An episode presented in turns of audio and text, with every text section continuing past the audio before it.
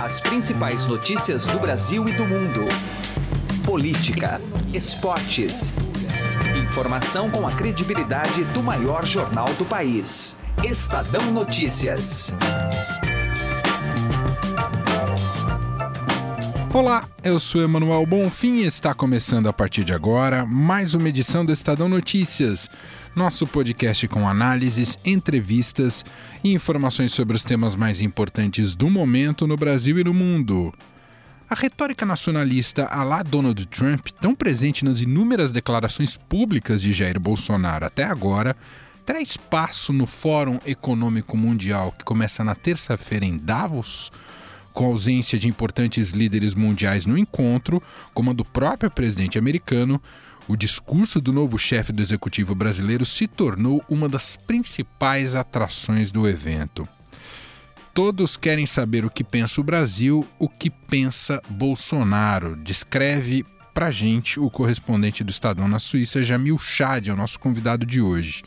Jamil fala não só sobre a expectativa da estreia internacional de Bolsonaro, mas também relata como o ministro da Justiça e Segurança Pública, Sérgio Moro, se tornou um dos protagonistas brasileiros no encontro que reúne a elite financeira internacional.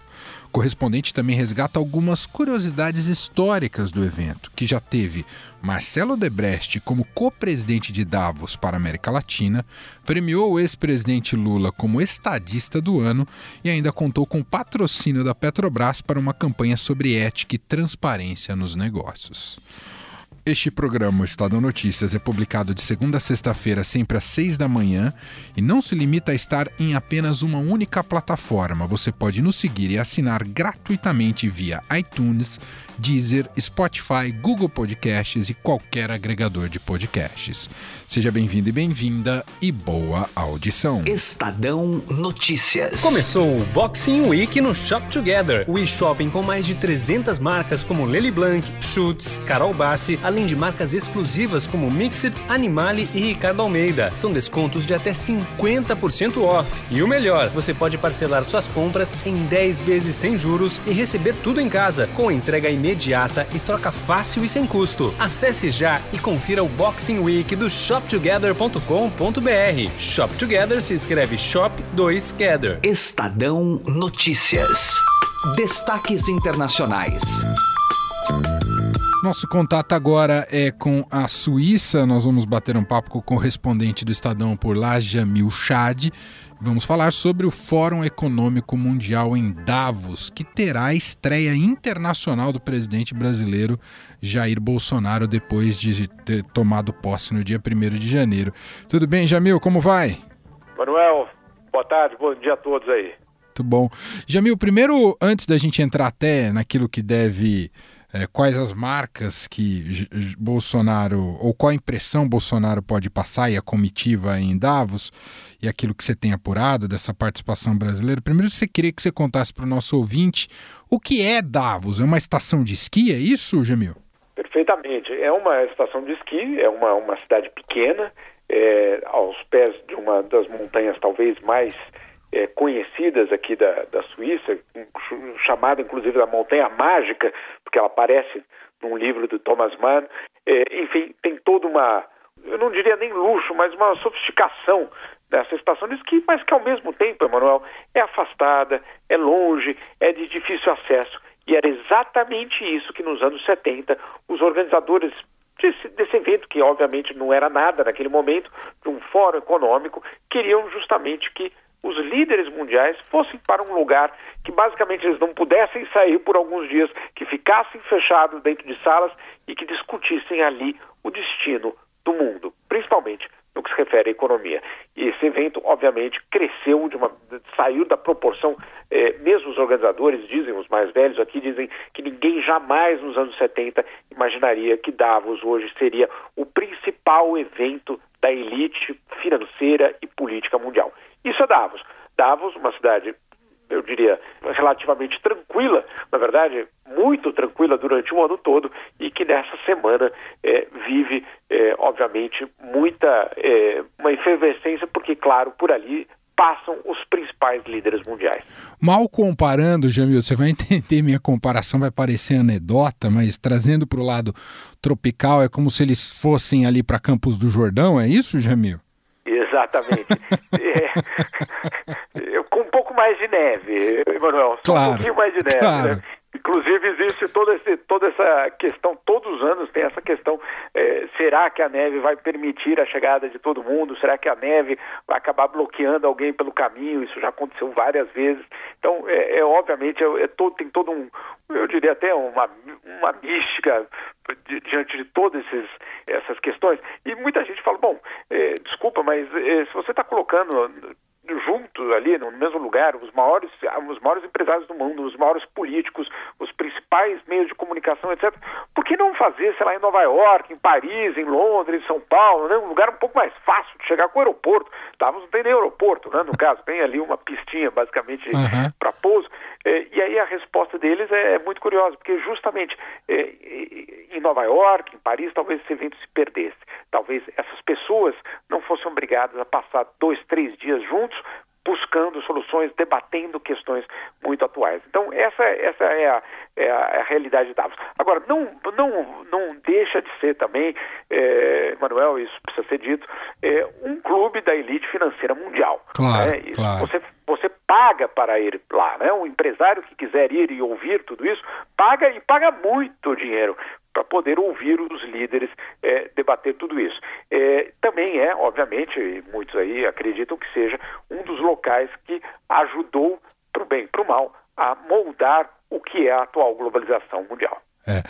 Ainda no campo da curiosidade, Jamil, o, o povo, as delegações, até os líderes mundiais, eles dão uma turistada ou não?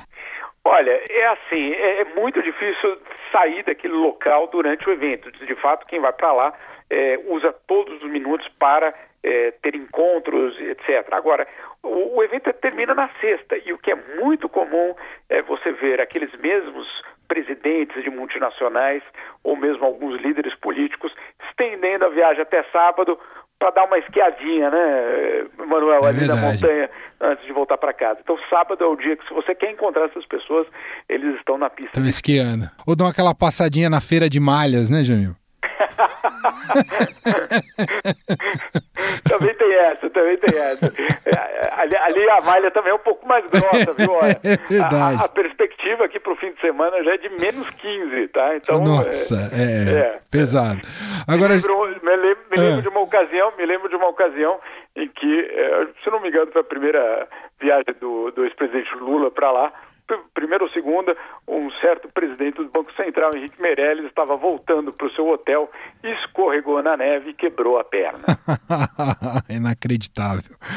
Ô, Jamil, agora falando de coisa séria, como é que é um Fórum Econômico Mundial, antes até de falar da participação brasileira e do Bolsonaro, sem o Donald Trump, a- dá, dá uma mornada na, na história aí, Jamil?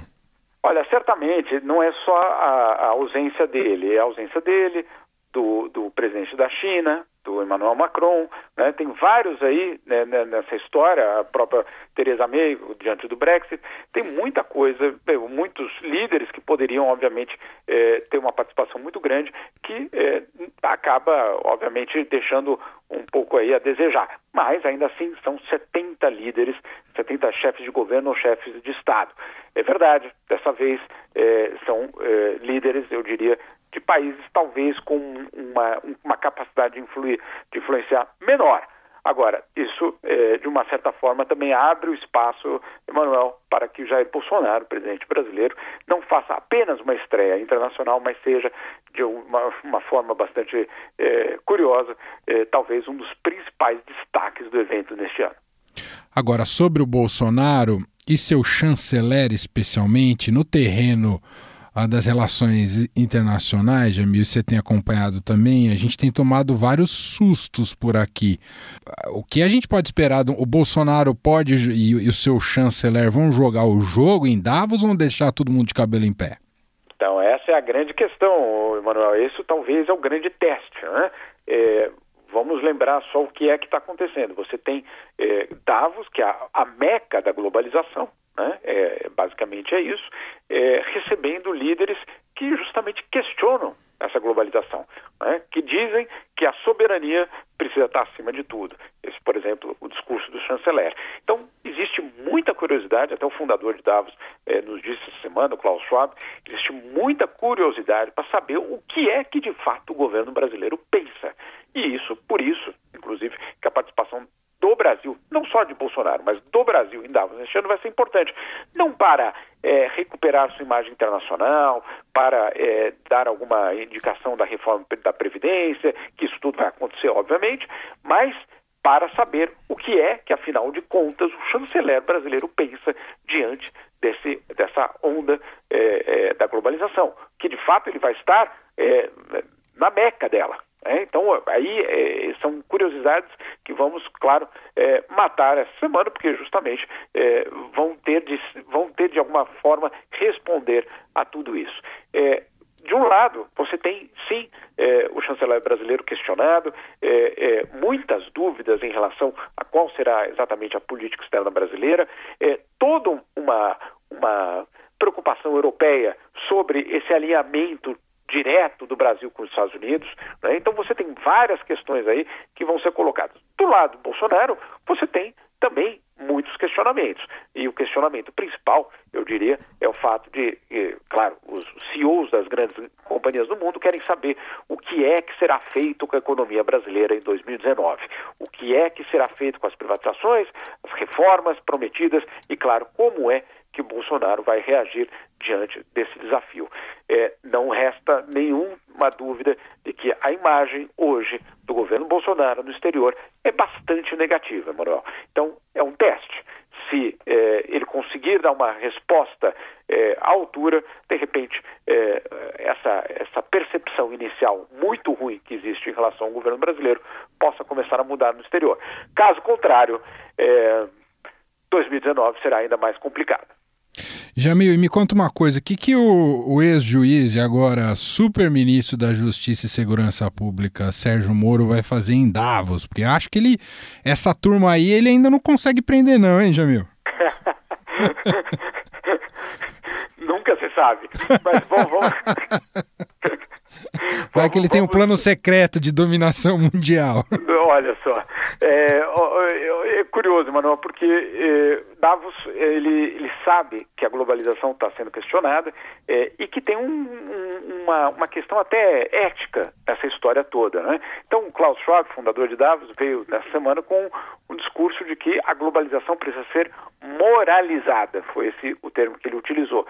Nesse projeto de moralização da, da globalização, aí você encontra, por exemplo, o convite feito de, por Davos para pessoas como Sérgio Moro, né? para é, que ele possa, na verdade é o que, o que eles esperam do Moro, que ele explique qual é a estratégia é, como ministro da Justiça para lutar contra a corrupção no Brasil.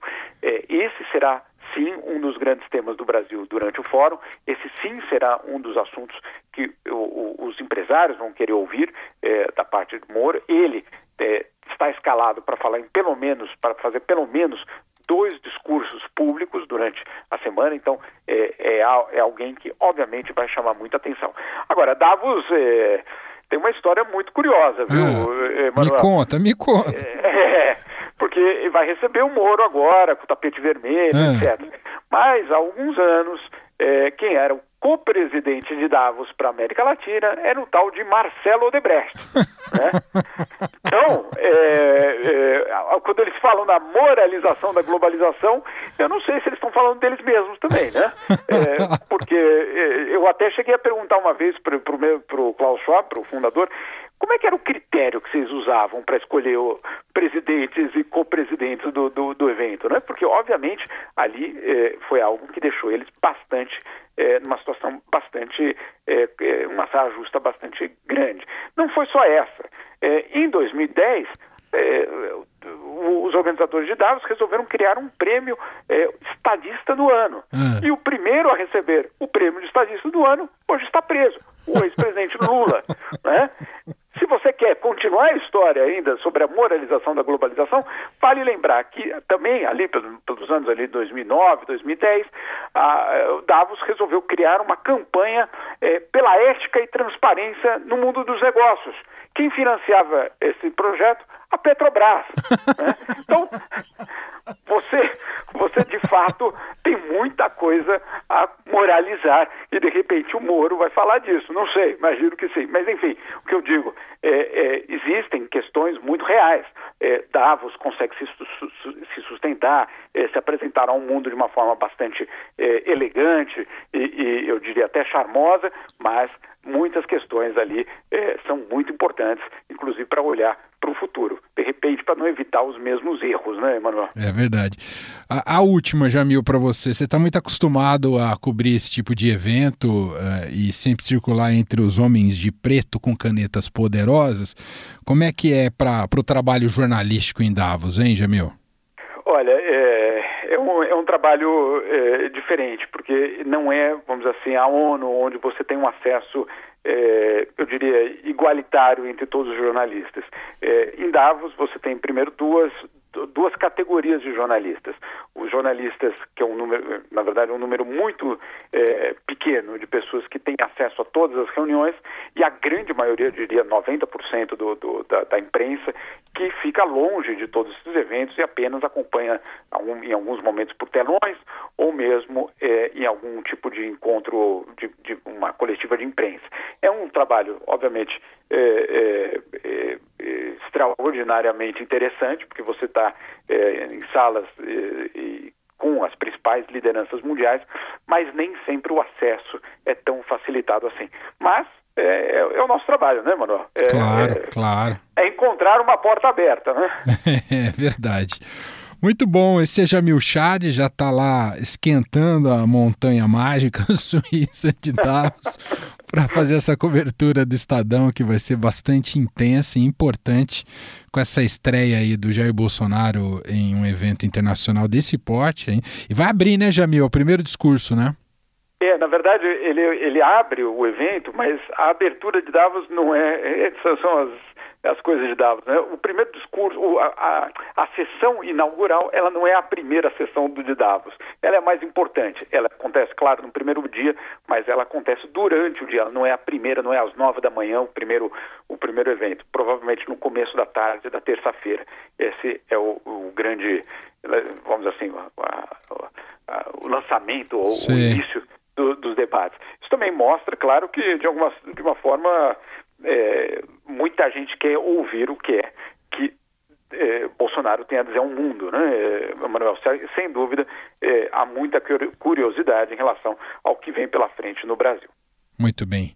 Jamil Chad, correspondente do Estadão na Suíça, e vai é, participar ao longo dos próximos dias em todas as nossas plataformas aí nessa cobertura do Fórum Econômico Mundial. Muito obrigado, Jamil. Grande abraço. Grande abraço a todos. Estadão Notícias. Direto ao assunto. Com José Neumann e Pinto.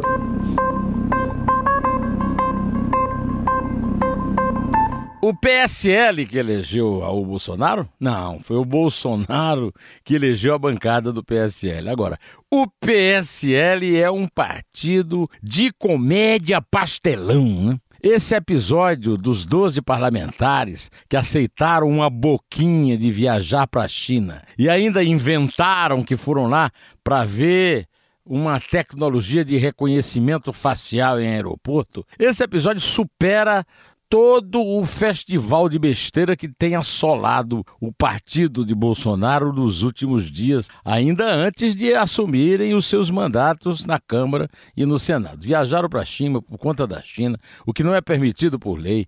A empresa que eles foram visitar e que está pagando as contas é a Huawei, que é conhecida no mundo inteiro por sua natureza, digamos, picareta. A dona da empresa, inclusive, chegou a ser presa lá no Canadá, tem problemas no próprio Japão. Aquela pertinho da China, né? Velho amigo e inimigo, velho aliado e inimigo. E aí os caras foram passear numa boa e ainda vendendo o presidente Bolsonaro, né? Faltou o presidente Bolsonaro, na minha opinião, autoridade para interromper essa brincadeira. O Luciano Bivar, o presidente do partido, até chegou a ensaiar uma, eh, digamos, uma, uma reprimenda, né? Não chegou a ser uma reprimenda, mas é realmente a prova definitiva de que é preciso ter cuidado com essa gente. E aí a gente entende porque é que eles conseguem perder como perderam praticamente de mão beijada a presidência da Câmara, como eles estão entregando a presidência do Senado para o Renan, porque, olha, fui informado, por exemplo, que o pessoal, os senadores que vão ocupar as novas vagas lá no Senado, se reuniram para apresentar um candidato alternativo ao Renan e terminaram apresentando todos os membros da reunião com a promessa de votarem em quem chegar em segundo turno. Ou seja, é um circo mambembe com resultados profundamente desagradáveis. Afinal, há uma acusação de que essa empresa está mesmo é, fazendo um projeto de espionagem no Brasil usando essa tecnologia. Pode! José Neumann e Pinto, direto ao assunto. Estadão Notícias. Se você já tem um plano de previdência privada, faça a portabilidade para a XP Investimentos. Acesse xpi.com.br e traga sua previdência para XP. Não custa nada, é direto no site e sem nenhuma burocracia. Mais fácil que fazer portabilidade de celular. Se você ainda não tem previdência, abra agora sua conta na XP Investimentos.